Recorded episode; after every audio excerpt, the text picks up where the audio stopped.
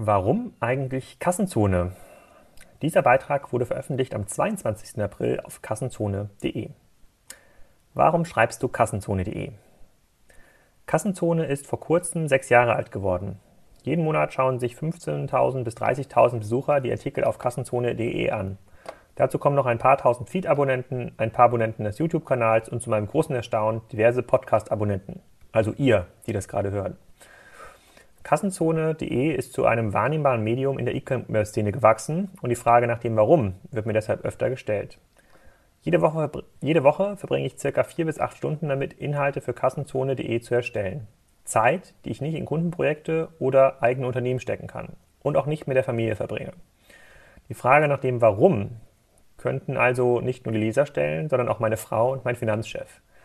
Für die meisten Leser bin ich dank Kassenzone nur ein Blogger, der interessante Sachen zum E-Commerce schreibt. Hin und wieder werde ich sogar mit Journalisten verwechselt, weil die Reichweite bereits so groß ist. Das halte ich aber für sehr wagemutig. Ein Blick zurück.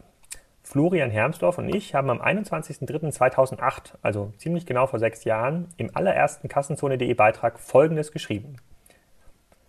Für den Bereich Commerce gibt es leider kaum Blogs, die sich konzeptionell mit dem Thema auseinandersetzen. Jochen Krisch tut das für unseren Geschmack zu selten, sonst ist sein Blog super, und andere schauen auch nur kritisch hin, tragen aber nichts Neues in die Diskussion.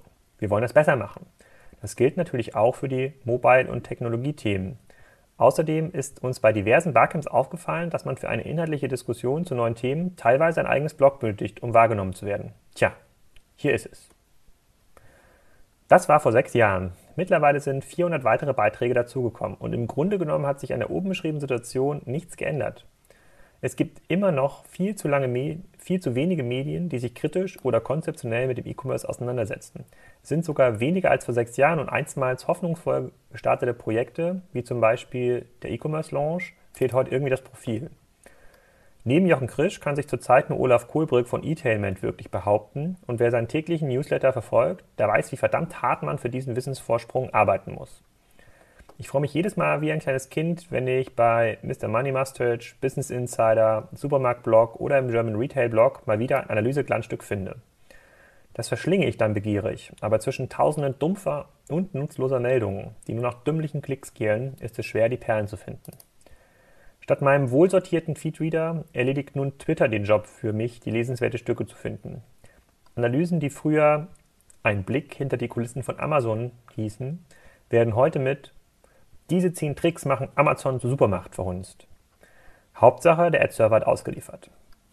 Ich versuche mit fast jedem Beitrag etwas Lesenswertes zu schaffen. Mir sind Klicks und Besucherzahlen vollkommen egal. Mir ist sogar egal, wo die Inhalte gelesen werden. Hauptsache, sie werden gelesen und mit mir verknüpft. Es gibt keine Werbebanner bei Kassenzone, weil dieses Erlösmodell gerade in seinen letzten Zügen ist und damit die meisten echten Journalisten vor große Herausforderungen stellt. Vor sechs Jahren dachte ich auch daran, Kassenzone über die klassischen Wege zu monetarisieren, wie zum Beispiel Bannerwerbung, Jobanzeigen, Gastbeiträge. Aber das ist gar nicht mehr notwendig, weil, sich aus anderen Gründen, weil es sich aus anderen Gründen viel mehr für mich lohnt, hier zu schreiben. Diese sind erstens, bei Kassenzone schreibe ich über Themen, die mich interessieren, weil mich diese Fragestellungen in diversen Projekten beschäftigen. Darüber zu recherchieren, zu analysieren, zu verdichten und am Ende halbwegs lesbar zu schreiben, hilft mir dabei zu lernen. Kassenzone.de ist meine persönliche Weiterbildungsstätte und jede investierte Stunde hier führt zu sehr vielen produktiven Stunden in E-Charts-Projekten. Ich wüsste gar nicht, wie ich mich ohne Kassenzone motivieren sollte, so viel Content strukturiert zu verarbeiten. Schreiben heißt für mich lernen. Zweitens, das Netzwerk, das dank Kassenzone gewachsen ist, hilft mir neue und spannende Leute kennenzulernen. Früher dachte ich, dass Beratungs-Know-how viel mit Methodenwissen zu tun hat und man ausreichend viele Boston Consulting Group Matrizen braucht, um jedes noch so schwere Problem lösen zu können. Im Internet bzw. für den E-Commerce trifft das meines Erachtens nicht zu. Jede Aussage, jede Entscheidung wird in der Regel unter Unsicherheit getroffen. Und diese Unsicherheiten lassen sich leider nicht durch kluge Beratungsmodelle lösen. Sie werden sichtbar und händelbar, wenn man mit ausreichend vielen Betroffenen darüber diskutiert.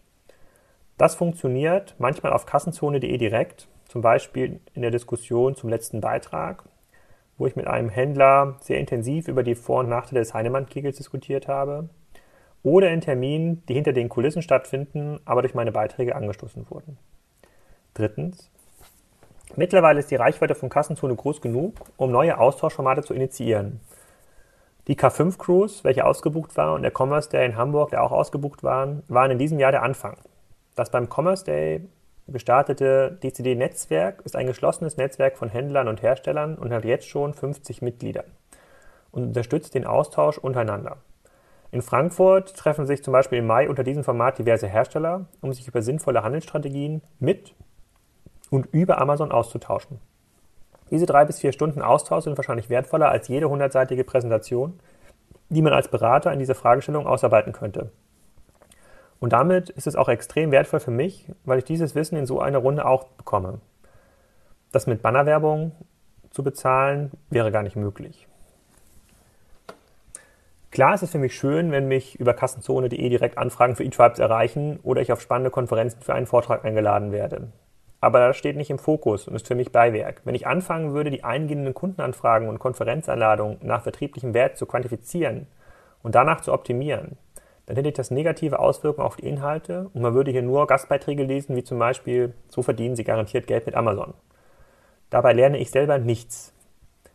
Dafür findet sich aber hier in Kürze ein Beitrag mit dem Titel Cuvades Amazon, in dem ich alle spannenden Berichte letzten Monats zusammenfasse und einwerte. Das bringt mich selber viel weiter. Vielen Dank für sechs tolle Jahre Kassenzone und jetzt schon vier Monate Podcasting, ähm, was mich total überrascht und über 2000 Abrufe. Und das war jetzt scheinbar ein weiterer. Vielen Dank fürs Zuhören.